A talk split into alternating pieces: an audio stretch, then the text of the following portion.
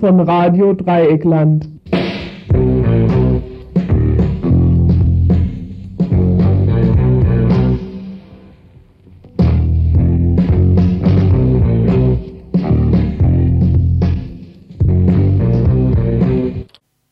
Ihr das Tagesinfo vom 11. Februar 1993. Am 11. Februar zum Tagesinfo guten Abend. Eine Stunde mit recht vielen Kurzmeldungen. Noch mehr Kurzmeldungen müssten wir eigentlich machen, wenn wir alles das, was passiert, nicht nur in Freiburg, sondern auch hier im südbadischen Raum oder in Deutschland berichten wollten. Es gab heute im Laufe der letzten Nacht erneut zwei Brandanschläge, einer in der Nähe von Schwerte und der andere in der Nähe von Greifswald auf äh, Unterkünfte von Flüchtlingen. Es gab heute ein Urteil des Amtsgerichts Freiburgs, wonach eine 32-jährige libanesische Frau für einen angenommenen Diebstahl in der Höhe von etwa 40 Mark zu einer Gefängnisstrafe von sechs Monaten mit Bewährung verurteilt worden ist. Eine Verurteilung in einer Preisklasse, die nicht einmal für rechtsradikale Brandstifter in der Regel übrig bleibt. Es gibt derzeit von möglicherweise einem Bosnier eine Flugzeugentführung, die von Köln aus begonnen hat über Hannover, inzwischen Richtung New York beginnt oder vielleicht dort endet, je nachdem, was dort passiert. Das wissen wir im Moment nicht. Morgen in der Wiederholung um 10 Uhr sind wir dann wahrscheinlich schlauer, werden euch da aber nichts mehr genaues erzählen können. Stattdessen bringen wir heute etwa 10, 11 Kurzmeldungen und dann kommen drei, vier Beiträge dazu. Zunächst wird es was geben von den Kollegen der Arbeitsweltredaktion. Sie haben im Zusammenhang mit dem Tarifabschluss der ÖTV von letzter Woche sich einige Gedanken gemacht und äh, vor allen Dingen auch ein interessantes Interview führen können mit den Verhandlungsführern Monika Wulf-Mattis und Rudolf Seiters. Das werden wir bringen. Danach wird es auch was über Tarifverhandlungen geben und zwar haben gestern und die äh, sind die Verhandlungen eingestellt worden, um den Antrag der Arbeitgeber, den Tarifvertrag zur Arbeitszeitverkürzung, der am 1. April kommen soll, auszusetzen. Die IG Metall hat dieses, diesen Antrag sozusagen abgelehnt in den Verhandlungen. Es wurde dazu ein Gespräch mit dem IG Metall ähm, Verwaltungschef von Freiburg geführt, das später in der Sendung. Dann wird es äh, erneut zum Thema Stefan Waldberg gehen. Heute hat sich das Europäische Parlament in einer Entschließung an die türkische Regierung unter anderem dazu bekannt, die Forderung nach Freilassung von Stefan Waldberg zu unterstützen. Einige weitere Aktivitäten zu dem Thema Stefan Waldberg werden dann in einem Beitrag zu hören sein, unter anderem auch ein Interview mit einer Mitarbeiter oder mit ehemaligen Mitarbeiterin von Medico International, Lizzie Schmidt. Schließlich als vierten Beitrag ein Interview mit dem Vorsitzenden des Petitionsausschusses des Landtages in Baden-Württemberg, einem CDU-Mitglied. Der Petitionsausschuss hat sich vor kurzem endlich einmal zu einer öffentlichen Verlautbarung gegen die Abschiebungspolitik der deutschen Asylbehörden bekannt.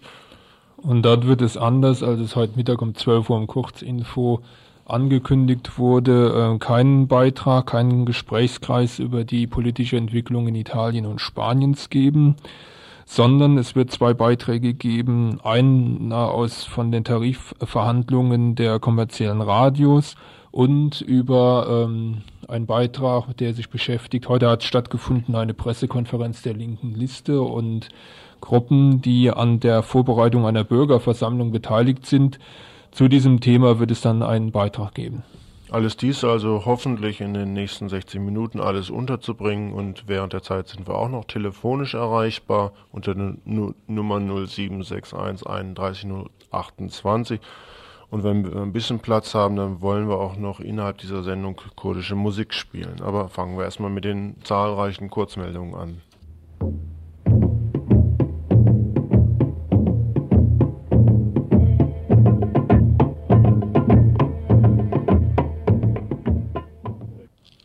Mecklenburg-Vorpommern. Innenminister Kupfer entlassen. Heute hat der Ministerpräsident von Mecklenburg-Vorpommerns Seite die Entlassung des Innenministers Kupfers bekannt gegeben. Der Ministerpräsident sagte, er hätte seinem Innenminister den Rücktritt nahegelegt, dieser habe aber abgelehnt. Morgen soll der Nachfolger benannt werden, der nach Seiters Worten aus dem Westen kommen wird. Mit weinerlicher Stimme äußerte Seiter aber weiterhin, dass er volles Vertrauen zu Kupfer habe, gerade weil er ein Christ sei. Doch am Mittwoch wurde ein Misstrauensvotum von der linken Liste PDS und der SPD gegen Kupfer und Seite im Schweriner Landtag mit der Mehrheit der CDU-FDP-Stimmen abgelehnt. Die Angelegenheit um Kupfer spitzte sich in den letzten Stunden zu, nachdem auf einer Mülldeponie in Mecklenburg-Vorpommern größere Mengen unvernichteter Aktenbestände aus dem Innenministerium gefunden wurden. Darunter Berichte der Polizeidirektion Rostock über einen Überfall auf ein Flüchtlingsheim in Rostock im März 92. Die Materialien, die gefunden wurden, belegen, dass es vor dem Überfall, bei dem ein Flüchtling getötet wurde, Vorwarnungen gegeben hatte.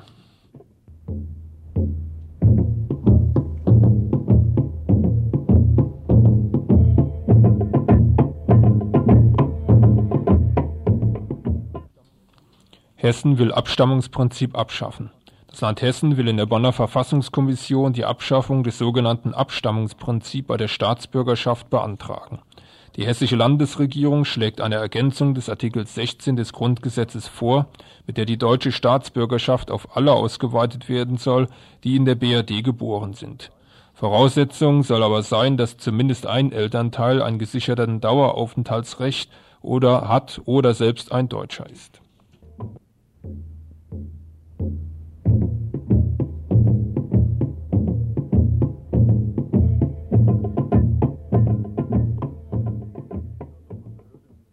Die Zirndorfer Behörde für die Verhinderung des Asyls in Deutschland wird ihrem Ruf wieder einmal voll gerecht. Gestern flatterte einer Flüchtlingsfrau aus Afghanistan ein Bescheid ins Haus, in dem ihr einerseits die Verfolgung in Afghanistan aufgrund politischer Betätigung abgesprochen wird, andererseits sie aufgefordert wird, das schöne Land Deutschland doch in vier Wochen zu verlassen, da einer Abschiebung keine Hindernisse im Wege stehen zum Glück ist dieser Bescheid noch nicht rechtskräftig, aber ein Blick in die Argumentation der Behörde in Zürndorf ist doch aufschlussreich. Erstens stellten sie zwar fest, dass es in dem Land Afghanistan gerade drunter und drüber geht, und weisen auch darauf hin, dass selbst in deutschen Zeitungen einige Meldungen zu diesem drunter und drüber zu finden sind. Die deutsche Botschaft in Kabul existiert schon lange nicht mehr, die letzte Sekretärin hat inzwischen vor Monaten ihr Büro verlassen, infolge massiver Drohungen. Aber dieser chaotische Verlauf in Afghanistan bringt die Behörde nur auf eine intelligente und doch äußerst aufschlussreiche Begründung, warum es in dem Land trotzdem keine politische Verfolgung gibt. Da nämlich jeder gegen jeden kämpfe, die einzelnen Regionen völlig unterschiedlich strukturiert sind und Stammesfürsten ihr Spiel treiben, könne man von einer staatlichen Autorität nicht mehr sprechen. Wo aber keine staatliche Autorität ist, da ist auch keine staatliche Verfolgung. Also gibt es keinen Grund für eine solche Begründung im deutschen Asylverfahren. Und für die Abschiebung hat die Behörde wohl an den letzten Meldungen der letzten Tage bewusst vorbeigeschaut. Mit den schwersten Kämpfen in den letzten drei Wochen starben mindestens 54 Menschen, weitere 100 wurden schwer verletzt. Alles direkt in Kabul und ohne Ende, Ende erkennbar. Auch diese Situation stellte für die deutsche Behörde kein Abschiebungshindernis dar.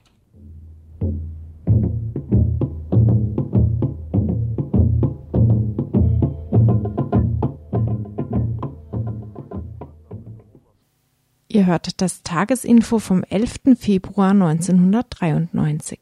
Über einen Monat saß eine Roma-Frau aus Mazedonien in Abschiebehaft in Köln. Sie war in den ersten Tagen des Januar dieses Jahres festgenommen worden, direkt übrigens vor den Augen ihrer vierjährigen Tochter. Der Mann und der neunjährige Sohn haben sich dann, ebenfalls in Köln, versteckt. Es gab Protest gegen die Abschiebung der Frau gegen die Abschiebehaft.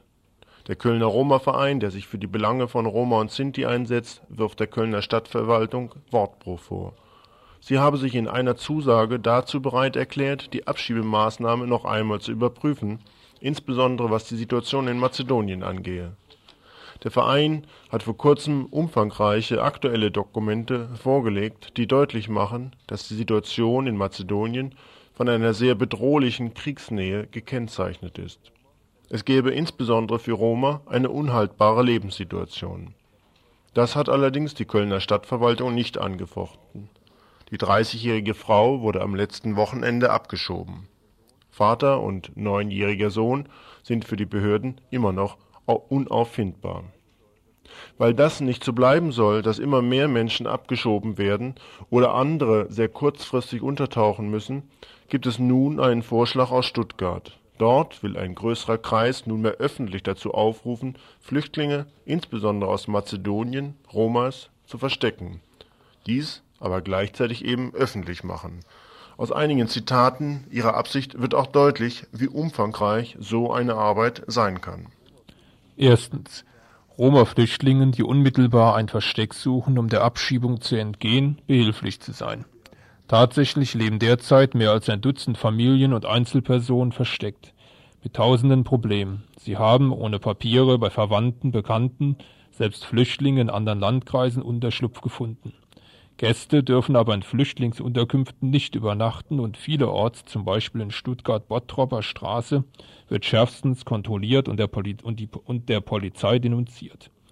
Von was sollen sie leben? Ihre Sachen haben sie zurückgelassen. Ihre Gastgeber selbst leben von der Sozialhilfe.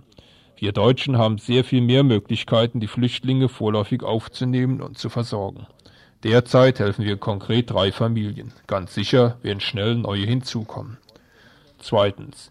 Wir wollen verhindern, dass die Flüchtlinge abgeschoben werden. Verstecken ist nur das unmittelbar Notwendige. Wichtiger und auf die Dauer allein aussichtsreich ist es, auf die Behörden bzw. das Innenministerium so Einfluss zu nehmen, dass nicht mehr nach Jugoslawien abgeschoben wird. Und wie? Indem sich möglichst viele und möglichst bekannte und glaubwürdige Personen und Gremien in der Aktion Zuflucht öffentlich engagieren. Das heißt, sich offen zur Mithilfe bekennen, die Aktion finanziell unterstützen und selbst Flüchtlinge aufnehmen. Indem die Flüchtlinge sobald wie möglich einen offenen Zufluchtsort finden, Kirchenasyl, Uniasyl, Gewerkschaftsasyl, aus dem sie aufgrund des in der Öffentlichkeit hergestellten Kräfteverhältnisses von der Polizei nicht mehr abgeholt werden. Vergleiche Kirchenasyl einer kurdischen Familie in Heidelberg. Was glücklicherweise beendet worden ist mit der Entscheidung des Verwaltungsgerichtes in Heidelberg, dieser Familie nun eine Aufenthaltsgestattung auszusprechen. Da ist also von relativ viel Arbeit, von vielen Möglichkeiten die Rede. Es gibt auch schon eine Reaktion darauf, als wir gestern zufällig im Innenministerium in Stuttgart anriefen, um uns über eine andere Sache, eine Empfehlung des Petitionsausschusses, den Abschiebestopp für Flüchtlinge aus der Türkei und Libanon herzustellen, zu erkundigen und was denn der Innenminister zu dieser Empfehlung sagt, wurde uns auch gleich ein nicht gebetener Kommentar zu dieser Aktion Zuflucht aus Stuttgart gegeben. Da werde ja im Aufruf von rassistischer Gewalt gesprochen, von rassistischer Politik. Und bei solchen Formulierungen kann der Pressesprecher eines SPD-Ministers natürlich nicht ruhig sitzen bleiben. Er meinte, er werde ziemlich es werde ziemlich über die konkrete Situation hinweg ein doch sehr pauschales Urteil gefällt. Von der Aktion Zuflucht heißt es zu dem ganzen Vorhaben, was sie anfangen wollen anzukündigen. Was wir erreichen wollen, ist nicht utopisch. Nach den Brandanschlägen von Mölln ist die Bereitschaft, sich gegen Rassismus zu engagieren, sehr groß. Wir wollen mit der Aktion Zuflucht in die Offensive gehen.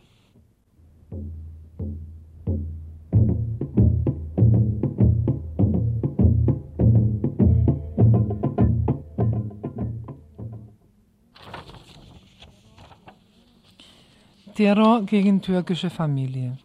Auf die Wohnung einer türkischen Familie in Osnabrück ist am Dienstagabend ein Brandanschlag verübt worden. Nach Polizeiangaben wurde niemanden, niemand verletzt. Laut Polizei ist der Brandanschlag die Fortsetzung einer seit Wochen anhaltenden Terrorisierung der Familie. Die Menschen waren mehrfach beschimpft, die Türen der Wohnung eingetreten worden. Am Dienstag hatten die Täter mit brennendem Zeitungspapier die Wohnungstür und den Vorhang dahinter angezündet. Eine türkische Mutter, die sich mit ihren beiden Kindern, Kleinkindern, in den Räumen befand, entdeckte das Feuer rechtzeitig und rief Hilfe herbei.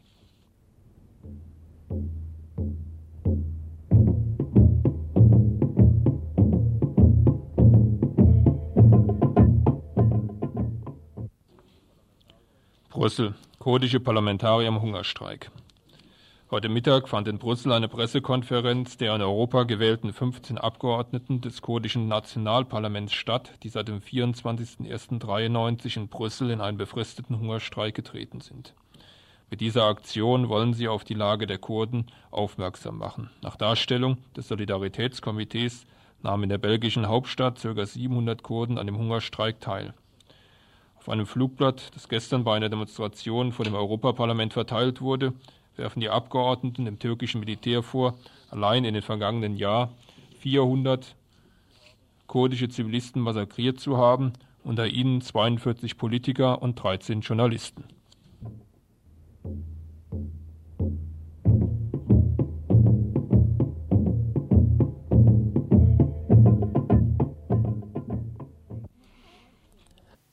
Ihr hört das Tagesinfo vom 11. Februar 1993.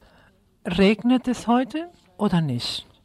Das ist zurzeit die häufigste Frage in Spanien, vor allem in Madrid, wo die Stauseen auf 40 Prozent des Fassungsvermögens gesunken sind, entwickelt sich das Problem zu einer nationalen Katastrophe. Noch schlimmer ist die Situation in Andalusien. Die Fassungsvermögen der Stauseen vom Fluss Guadalquivir, der wichtigste in der Region, ist auf 18 Prozent gesunken.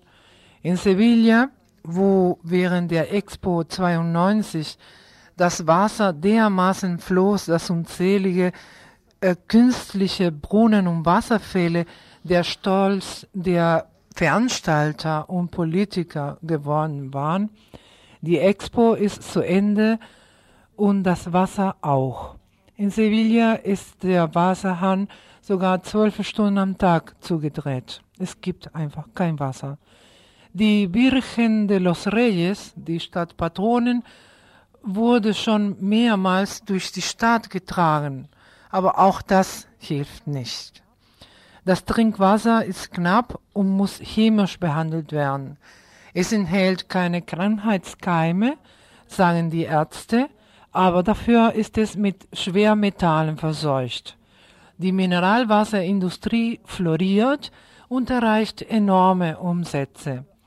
Was aber keine Hilfe für 1.380.000 Andalusierinnen ist, ist die Mineralwasser, die sich Mineralwasser nicht leisten können. Diese Woche wurde Spanien mit einem neuen Skandal überrascht.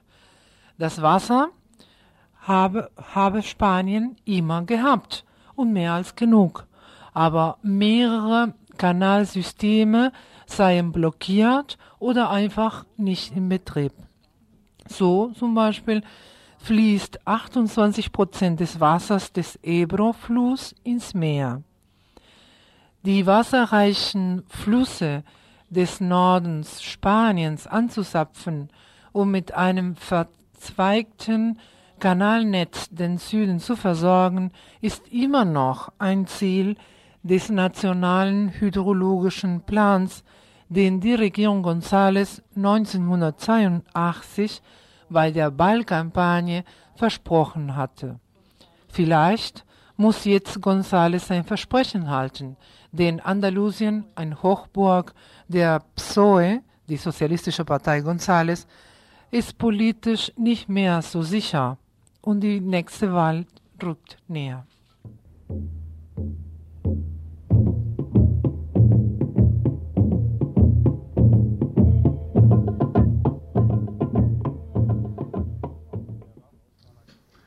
Die Gefangenen der RAF, Karl-Heinz Delvo, Hanna Krabbe und Lutz Taufer müssen in der Haft bleiben. Der sechste Strafsenat des Oberlandesgerichts Düsseldorfs lehnte den Antrag der Gefangenen auf Entlassung ab. Begründung, die Inhaftierten hätten eine psychiatrische Begutachtung verweigert. Diese Weigerung hätte es dem Senat unmöglich gemacht, eine Freilassung zuzustimmen.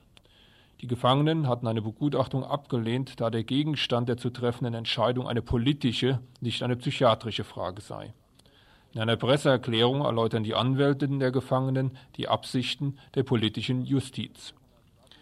dass für Karl-Heinz Delvo, Hanna Krabbe und Lutz Taufer, alle seit April 75 wegen der Besetzung der deutschen Botschaft in Stockholm in Haft und zu lebenslanger Freiheitsstrafe verurteilte zuständige Oberlandesgericht Düsseldorf hatte ursprünglich beabsichtigt, zunächst die Gefangenen anzuhören und dann über die Schuldschwere zu entscheiden und anschließend das vom Gesetz vorgesehene Prognosegutachten einzuholen. Nachdem die Gefangenen in ihrem Entlassungsantrag mitgeteilt hatten, als Prognosegutachten komme nur ein sozialwissenschaftlich orientiertes in Betracht, sie seien aber nicht bereit, sich psychiatrisch untersuchen zu lassen, hat das Oberlandesgericht Düsseldorf beschlossen, erst ein psychiatrisches Gutachten einzuholen und unseren Mandanten mitgeteilt, sie müssten mit der Ablehnung ihrer Entlassungsanträge rechnen, wenn sie an dieser Begutachtung nicht mitwirkten.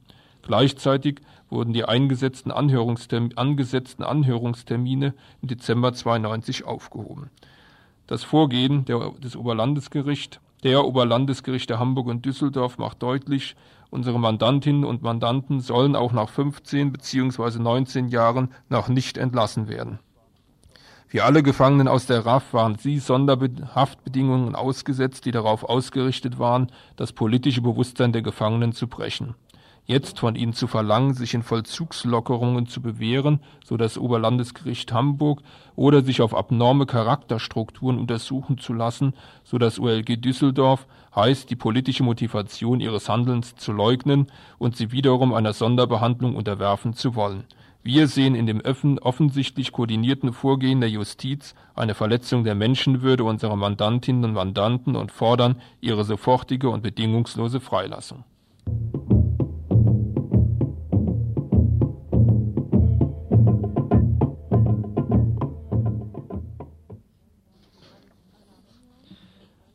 Als alarmierend und teilweise unmenschlich hat die Menschenrechtsorganisation Amnesty International die Haftbedingungen australischer Ureinwohner in ihrer Heimat bezeichnet. Die Aborigines wurden 27 Mal häufiger inhaftiert als andere Australier, heißt es in einem am Mittwoch veröffentlichten Bericht der Organisation. Viele würden in der Gefangenschaft unter ungeklärten Umständen sterben oder begingen Selbstmord. In einigen Polizeizellen und Gefängnissen herrschten Zustände, die einer Misshandlung der Häftlinge gleichkämen, kritisierte Amnesty International. Ausnahmslos alle Polizeiwachen die die Organisation im vergangenen Jahr besichtigt habe, seien als Ausweichquartiere für die überfüllten Gefängnisse des Landes genutzt worden, obwohl die Zellen nur für kurze Haftzeiten angelegt seien, heißt es in dem Bericht weiter. Im chronisch überbelegten Gefängnis von Alice Spring beispielsweise dessen Insassen zu rund 80 Prozent Ureinwohner seien, müssten Häftlinge bis zu sechs Stunden am Tag im Maschendrahtverschlägen ausharren, die in den Schlafsälen der Haftanstalt installiert worden seien. Dort gäbe es weder adäquate sanitäre Einrichtungen noch private Freiräume. Zwar bemühe sich die Regierung den Empfehlungen der bereits vor Jahren eingesetzten Kommission zur Untersuchung der Todesfälle von Ureinwohnern in der Haft zu folgen, erklärte Amnesty International, demnach hielten die Missstände vielerorts unvermindert an.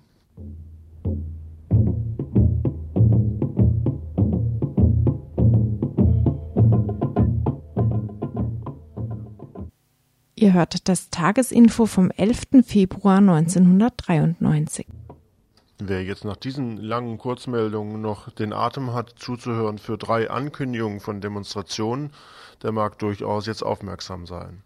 Wie bekannt war vor vier Tagen in Mülheim im Südbadischen ein Brandanschlag auf ein von Ausländern bewohntes Haus verübt worden. Dabei wurde ein Mann durch Rauchgiftverletzungen verletzt. Als er das Feuer in dem das äh, in dem Haus, wo es gebrannt hatte, zu löschen versuchte. Erst hatte die Polizei sich dieses Mal auf einen politischen Hintergrund festgelegt, aber Einen Tag später war dieser politische Hintergrund schon wieder verschwunden. Nun bleibt das Allheilmittel, das in alle Richtungen ermittelt werde, als Trend übrig. Dessen ungeachtet, was die Bullen hier wieder mal bewerkstelligen, ruft der Friedensrat in Mülheim zu einer Demonstration am Samstag, den 13. Februar um 11.30 Uhr vor der evangelischen Kirche in Mülheim auf. Diese wird sich dann zum Marktplatz bewegen. Es ist bekannt, dass die Reps vor einigen Monaten schon versuchten, auch in Mülheim einen Fuß auf den Boden zu kriegen. Damals klang es sehr harmlos, was dort initiiert werden sollte, wurde auch von örtlichen VVN-Leuten wohl etwas auf die leichte Schulter genommen. Ob der Brandanschlag nun das Resultat stärkerer faschistischer Organisierung wurde? Auf jeden Fall am Samstag um 11.30 Uhr in Mülheim vor der evangelischen Kirche. Zwei weitere Demonstrationen werden einerseits in Suhl und andererseits in Mühlhausen, das ist in, in der ehemaligen DDR, stattfinden. In Suhl bildet der Tod von Olaf Heidenblut den Hintergrund für die Demonstration. Er war SDAJ-Mitglied, Sozialistische Deutsche Arbeiterjugend, und wurde vor wenigen Tagen in seiner Wohnung tot aufgefunden. Die Freunde schließen einen selbstbestimmten Tod aus und vermuten, dass er aufgrund seiner antifaschistischen Aktivitäten in das Kreuzfeuer der Faschos geraten ist. Deshalb rufen sie, die SDAJ, für Suhl um 14 Uhr am 13. Februar zu einer Demonstration gegenüber der Stadthalle auf. In Mühlhausen, das liegt noch über Erfurt hinaus Richtung Osten, wurde am 22. Januar, so unsere Information, Mario Jödecke tot aufgefunden. Er soll bei einer Schlägerei mit Faschos ums Leben gekommen sein. Ebenfalls dort also, in Mühlhausen, wird am Samstag ebenfalls am 13. Februar am Stadtkulturhaus eine Demonstration stattfinden. Nähere Einzelheiten dazu sind uns leider nicht bekannt.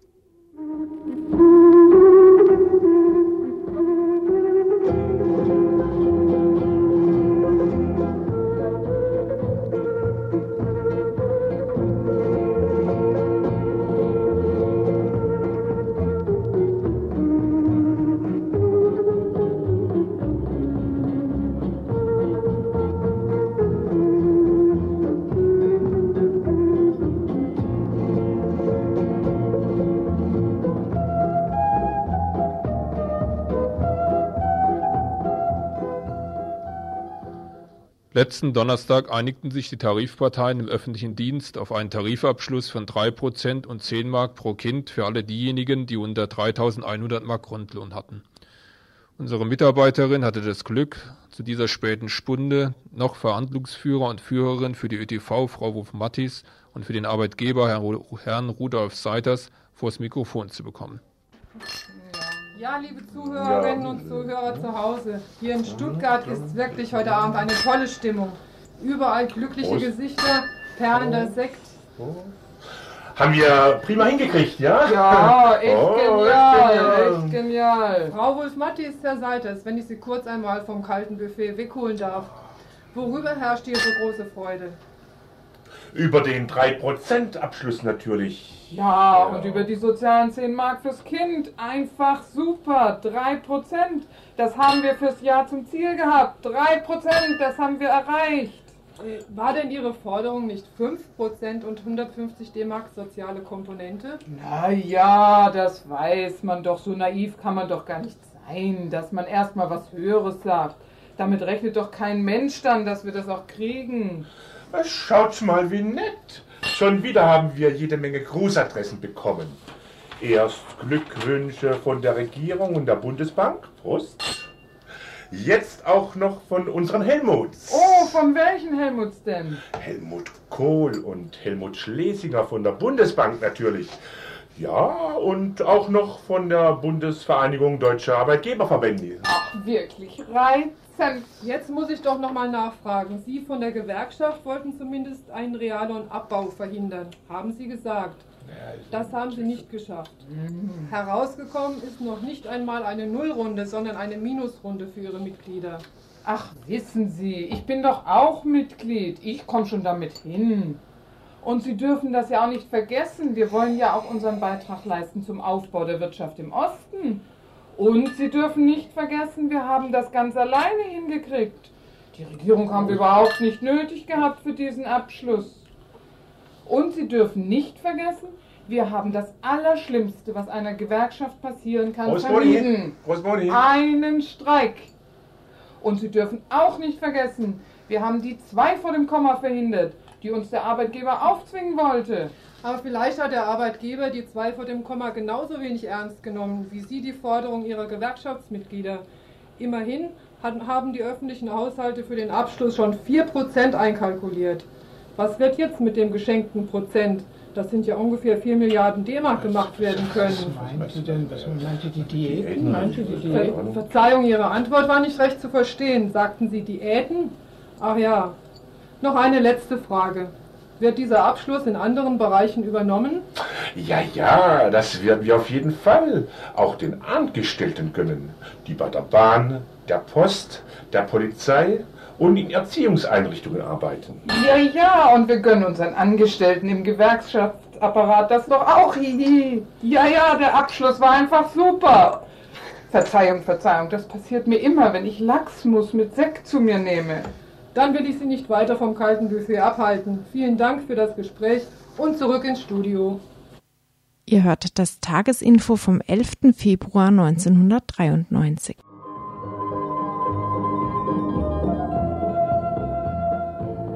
Das zweite Revisionsgespräch über eine Verschiebung der für April geplanten 36-Stunden-Woche im Metallbezirk Nordwürttemberg-Nordbaden ist ergebnislos abgebrochen worden. Hinter dem Begriff Revisionsgespräch verbergen sich Verhandlungen, auf die sich die Metallgewerkschaft eingelassen hatte, nachdem die Metallarbeitgeber die bereits beschlossene Einführung der 35-Stunden-Woche in Frage stellen wollten da ein neuer Termin nicht vereinbart wurde, gilt für die 700.000 Metaller im Bezirk vom April an vereinbarungsgemäß die 36-Stunden-Woche. Von der Arbeitgeberseite gibt es allerdings weitere Vorschläge, die Arbeiter und Angestellten länger arbeiten zu lassen, ohne dass es gewerkschaftliches Ansehen kosten würde. Die Lebensarbeitszeit will der Boss des Industrie- und Handelstages Stiel verlängern.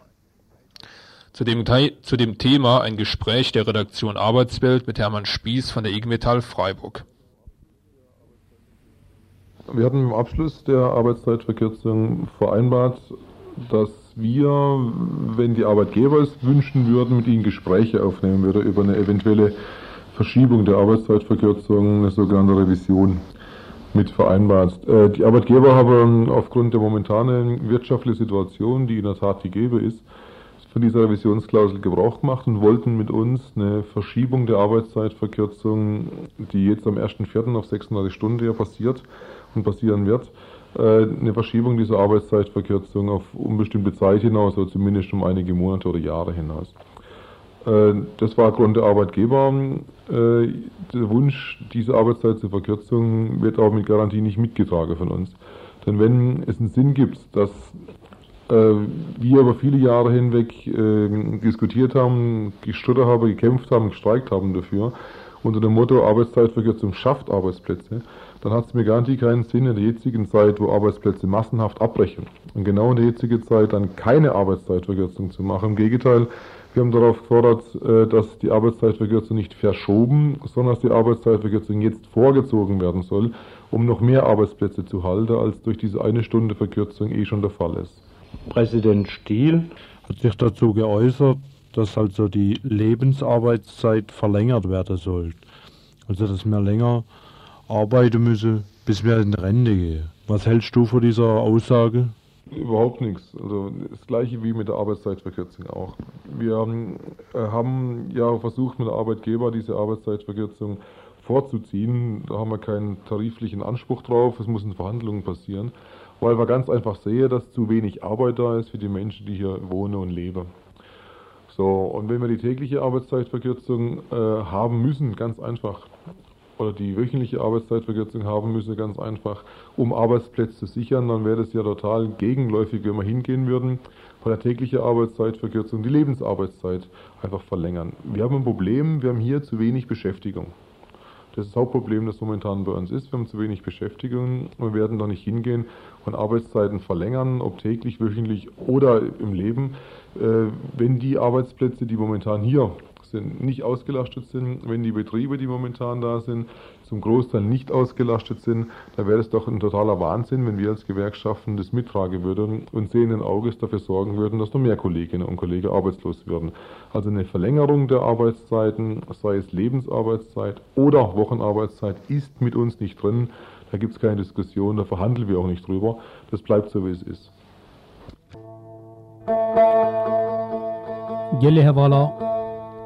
û gelê hevalê Kurd ez jinha ji we re çend kilamê şoreşkerî û evîndarî ji we re pêşkêş bikim.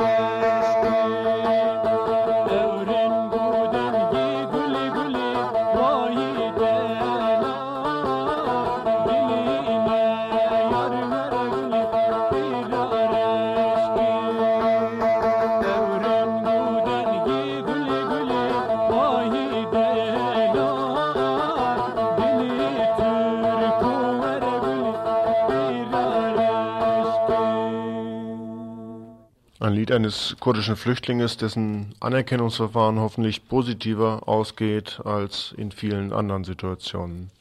Was gibt es Neues um die Situation und Unterstützung von Stefan Waldberg?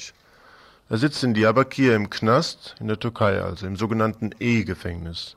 In etwa drei Monaten wird in Ankara ein Revisionsverfahren stattfinden, es sei denn, es ist möglich, ihn vorher aus dem Knast zu holen. Weil er im Knast sitzt, gibt es jetzt Postkarten, die auch bei Radio Dreikland erhältlich sind, adressiert unter anderem an Stefan als öffentlichen Protest gegen das Urteil.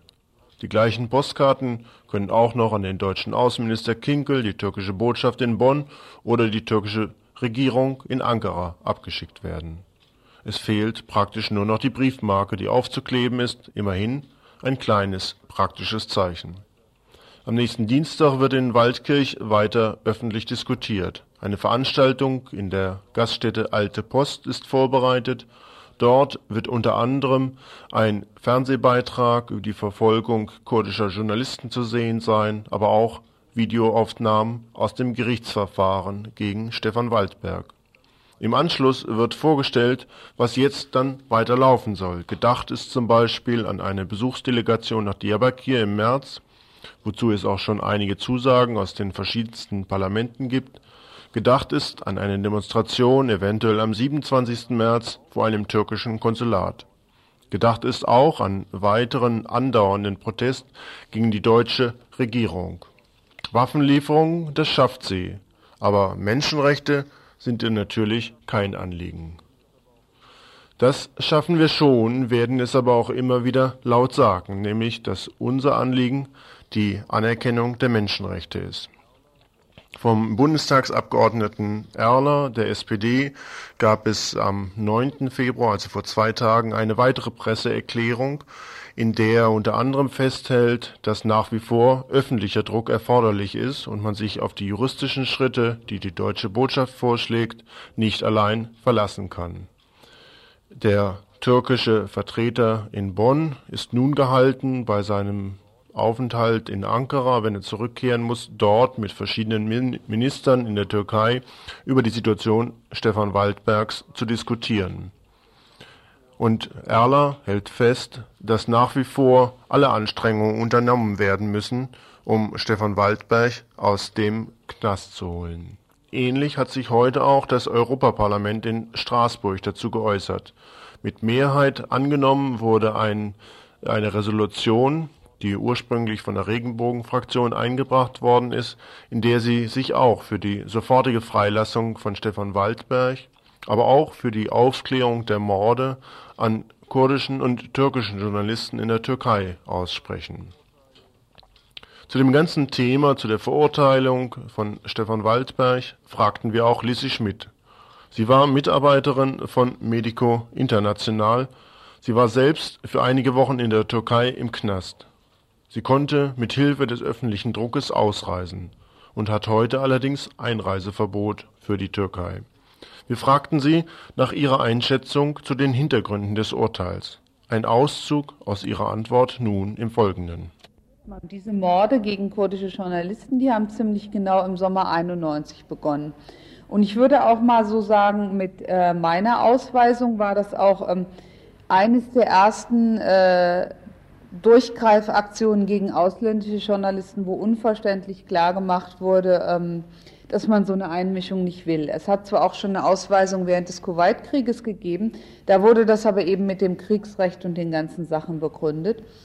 Und seit Sommer 91 lässt sich das eigentlich Monat für Monat weiterverfolgen. Von Ausland her nicht nur Journalisten, sondern auch Abgeordnete, Delegationsmitglieder, es häufen sich ja irgendwie die Festnahmen, die Verhöre, die Ausweisungen aus der Region und ähnliches.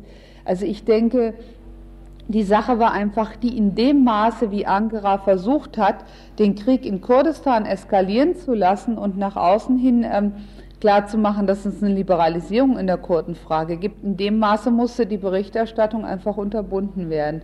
Und das ist eine ganz logische Entwicklung. Und Stefan ist da äh, meiner Meinung nach in so eine neue Eskalationsphase reingekommen. Nun kommt das kurdische Neujahrsfest. Wird auch dieses Fest ein Grund sein, warum die türkische Regierung bereits im Vorfeld versucht, ausländische Berichterstatter und Berichterstatterinnen aus dem Land herauszuhalten? Das ist sicherlich auch ein Grund. Also weniger nur der 21. März, sondern es sollen halt im Moment immer wieder Exempel statuiert werden, die andere Journalisten davon abhalten, in die Region zu kommen. Und sicherlich hat Stefans Verurteilung auch was damit zu tun. Aber ich denke, was ich eben auch versucht habe zu erklären, das ist ein roter Faden, den kann man schon seit 1990 erkennen. Das hat sich halt langsam so hochgespielt. Ich glaube, was noch wichtiger ist bei Stefans Verurteilung, ist wirklich die Sache, dass die Türkei auch zeigen will, nicht nur den Journalisten, die kommen wollen, sondern auch den Regierungen der jeweiligen Länder und der Öffentlichkeit dort, wir können hier einen ausländischen Journalisten verurteilen. Wir lassen uns von niemand reinreden, das machen wir einfach und das kann uns auch niemand verbieten. Also so auch die Sache, dass das geht schon dann so ein bisschen in die Richtung, wie du auch gesagt hast, dass diejenigen, die kommen, auch irgendwie das Bewusstsein haben sollen, auch unsere eigene Regierung kann uns dann nicht mehr helfen. Ich glaube, dass das auch unter Umständen so ein Versuchsballon für die Türkei selber gewesen sein kann, ob sie das jetzt durchziehen kann. Weil propagandistisch hatte Stefan seinen Zweck schon erfüllt. Natürlich ist das jetzt in ganz dicken Anführungszeichen gesagt. Bei seiner Festnahme wurde ja überall schon über die BRD-PKK-Connection geschrieben und propagandistisch reichte das der Regierung eigentlich auch. Da hätten sie ihn nachher freilassen können. Dass sie ihn dann verurteilt haben, ist, glaube ich, auch so ein Abklopfen, wie weit sie wirklich gehen können, auch um das für sich klar zu kriegen. Und sie haben es halt durchgezogen.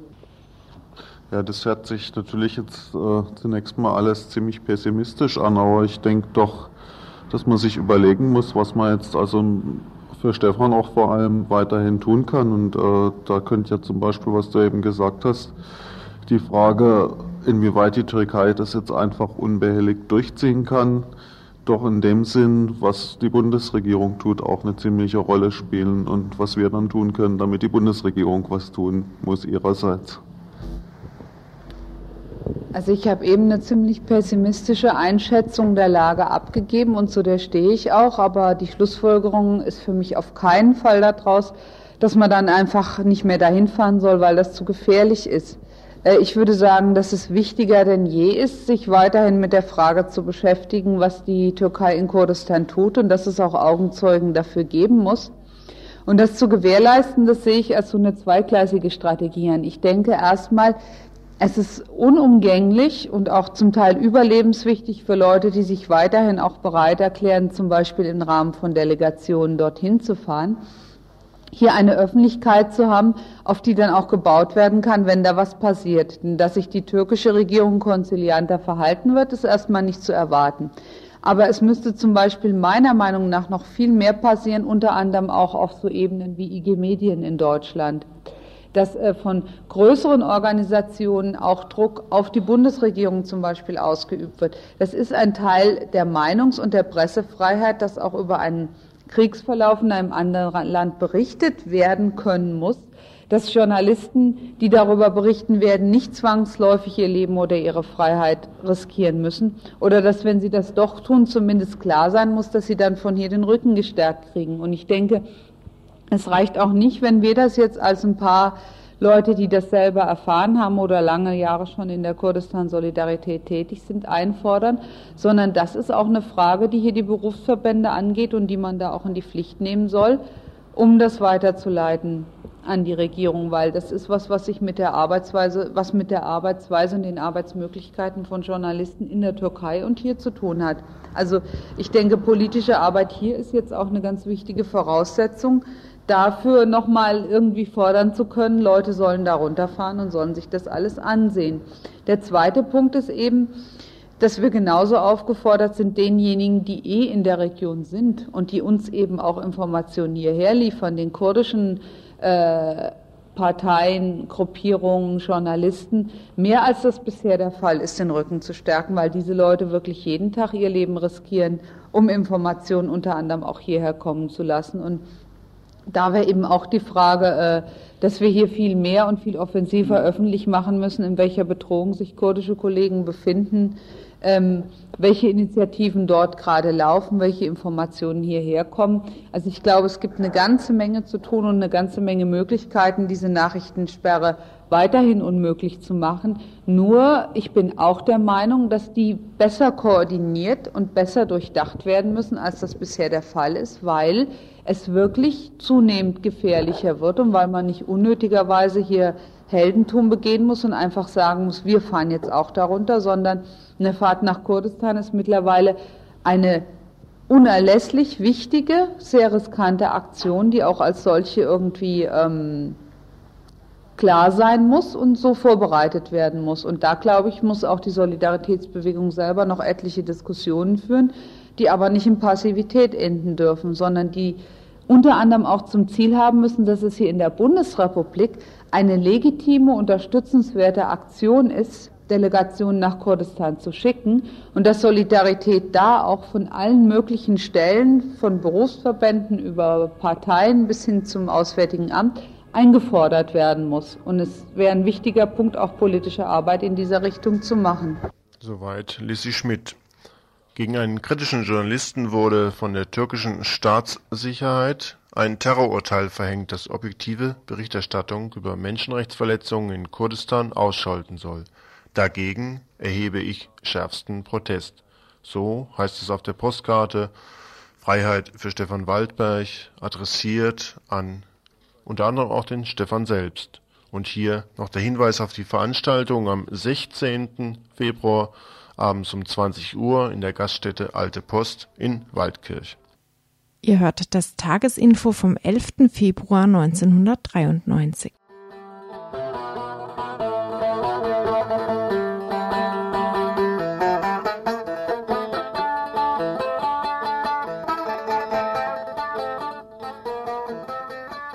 Der Petitionsausschuss in den Land- und Bundestagen ist für viele oftmals der letzte Rettungsanker, wenn sie durch die Mühlen der Behörden und Justiz um ihre Rechte gebracht worden sind. Für die Regierenden ist der Petitionsausschuss die Alibi-Form, wenn sie mit ihren Machenschaften die in dieser Gesellschaft Unterdrückten an die Wand gespielt haben und ihnen dann erzählen, sie könnten ja im Petitionsausschuss noch eine Bittschrift einreichen, nämlich in dem Wissen, dass sie dort selten was erreichen. Besonders für Flüchtlinge war, wenn alle Gerichte und Behörden ihnen gar ausgemacht haben, so eine Bittschrift die allerletzte Möglichkeit, um Recht zu streiten. Bis vor einem Jahr hatten eingelegte Petitionen von Flüchtlingen auch eine aufschiebende Wirkung für die vorgesehene Abschiebemaßnahme. Dann allerdings bestimmte die Landesregierung in Stuttgart, dass künftig auch diese letzte Frist nicht mehr zu gelten habe Jetzt ist der Petitionsausschuss von Baden-Württemberg erneut mit einer öffentlichen Erklärung aufgetreten, in der sie die Landesregierung in Stuttgart zum Handeln zwingen wollen. In einer Empfehlung, denn mehr dürfen sie nicht, fordern sie das Innenministerium in Stuttgart auf, die Abschiebungen für Menschen aus dem Libanon und der Türkei aufzuschieben, was ihnen möglich wäre, und zwar für sechs Monate. Viele Hilfsorganisationen hatten schon bislang diesen Vorschlag gemacht, bis heute schien es so, dass die in Stuttgart taub sind. Sie sind zwar auch jetzt nicht gerade hellhörig, aber immerhin gehört der Ausschussvorsitzende des Petitionsausschusses der CDU an. Wir fragten ihn nach den Gründen dieser Empfehlung den Herrn Repan und um die rechtlichen Möglichkeiten wahrzunehmen, die die Landesregierung auch unabhängig von Seiters aus Bonn hatte, hätte und Radikalmaßnahmen doch auch durchführen könnte seine Antworten zunächst erstmal zur Begründung, warum der Petitionsausschuss nun eine Empfehlung für einen Abschiebestopp ausgesprochen hat. Hintergrund äh, dieses Beschlusses waren Berichte und Diskussionen, äh, dass die Kurden äh, in bestimmten Gebieten der Türkei eben doch möglicherweise einer Situation ausgesetzt äh, sein könnten, die es rechtfertigen würden, aus humanitären Gründen äh, die Abschiebung ein halbes Jahr auszusetzen. Äh, es gab allerdings auch andere, andere Beiträge bei der Beratung, die zum einen meinten, dass das ja Einzelfälle seien und nicht generell für alle Kurden die Konsequenzen wären, wenn sie zurückgeschoben würden und es gab eben auch noch im Ausschuss die Befürchtung, dass wenn hier Baden-Württemberg ein Alleingang unternehme, äh, dass das eine gewisse Sorgwirkung für das Land ausüben würde, auf das Land ausüben würde. Äh, man hat Ähnliches, und das sagt uns das Innenministerium immer wieder bei Gesprächen, man hat ähnliche Erfahrungen damals gemacht in Nordrhein-Westfalen mit Sinti und Romas. Das heißt, Sie haben hin und wieder Zweifel an den sogenannten aktuellen Lageberichten des Auswärtigen Amtes? Nein, äh, ich muss Ihnen sagen, äh, ich hatte schon meine Zweifel und deswegen sind wir ja einmal nach Bonn äh, gereist auf meine Empfehlung hin, wo je ein Fraktionsvertreter dabei war. Und wir haben damals sowohl mit Vertretern des Bonner Innenministeriums, aber auch insbesondere äh, mit Leuten des Außenministeriums eingehend, des Auswärtigen Amtes eingehend äh, äh, erörtert, äh, wie solche Lageberichte zustande kommen. Nur, was natürlich durchaus sein kann, ich halte die Lageberichte schon für objektiv und zutreffend. Nur kann natürlich durch die innerpolitische Entwicklung in einem Land ein solcher Lagebericht von heute auf morgen überholt sein. Obwohl genau hier das Auswärtige Amt etwas Gegenteiliges behauptet. Ich meine, wir müssen natürlich jetzt den neuesten Lagebericht abwarten. Das heißt, ich erwarte und gehe davon aus, dass uns das Innenministerium äh, informiert äh, äh, in dem Schreiben des Ministers, nicht? Äh, wie sie verfahren möchte und auch dazu, äh, dazu sich äußert. Die Antwort aus dem Innenministerium in Stuttgart wird ähnlich sein, wie der Vorsitzende des Petitionsausschusses sie bereits angekündigt hat. Nach einem nach einer Auskunft des Pressesprechers des Innenministers Bürzele wird genau die Sogwirkung auf Baden-Württemberg Anlass sein, dieser Empfehlung nun nicht zu folgen. Außerdem sei das ein riesenbürokratischer Aufwand, der damit betrieben werden würde. Es sei ja sehr ausführlich in Einzelfällen geprüft worden und man nehme also diese Abschiebungen auch nicht auf die leichte Schulter. Da wirkt dann die Hoffnung von dem Petitionsausschussvorsitzenden Repan doch etwas naiv gehe auch davon aus, das heißt, ich erwarte, äh, dass das Ministerium keine Abschiebungen vornimmt, bevor ich nicht ein Antwortschreiben des Innenministers auf dem Tisch habe. Nun ist diese Empfehlung vom 27. Januar, uns ist bekannt, dass bereits äh, nach dem 27. Januar weitere Abschiebungen stattgefunden haben, zum Beispiel in den Libanon. Abschiebungen versucht worden sind. Wir wissen von einer konkreten Situation in die Türkei auch, die dann allerdings aufgrund Rechts, von Rechtsfehlern nicht hat stattfinden können. Das müsste ja Ihre Kritik eigentlich nur noch mal erneuern. Ich werde der Sache nachgeben, aber ich glaube, man muss vielleicht hier zwei Dinge unterscheiden. Es könnte sein, dass natürlich Abschiebungen vorgenommen worden sind in Fällen, äh, wo die Petition längst abgeschlossen war, äh, mit der Feststellung, dass man nicht abhelfen kann oder aber, was ja auch sein könnte, äh, dass Abschiebungen vorgenommen worden sind in Fällen, in denen keine äh, Petition vorlag.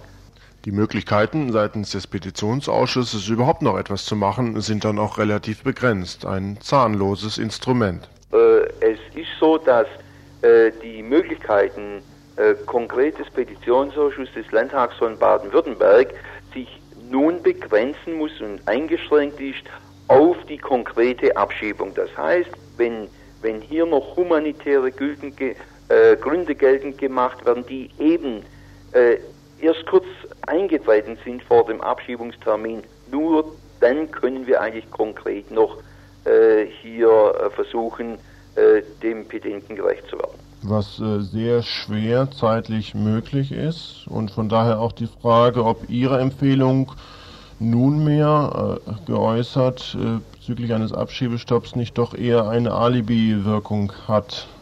Also wir sehen, und ich persönlich sehe das auf keinen Fall so, äh, Sie haben recht, es ist natürlich gerade auch für mich persönlich nicht äh, eine Erschwernis meiner Arbeit, deswegen äh, habe ich ja immer gesagt, ich äh, möchte mehr Zeit haben und trotzdem und trotzdem war ich bereit und gesagt, gut, aber ich möchte noch die Gelegenheit haben, bevor abgeschoben wird, dass ich äh, zu dieser Petition, die ich sofort äh, nun ja an das Innenministerium weitergebe, von dort noch eine Antwort bekomme und Aufklärung bekomme, bevor äh, die Abschiebung tatsächlich vollzogen wird. Ihr hört das Tagesinfo vom 11. Februar 1993.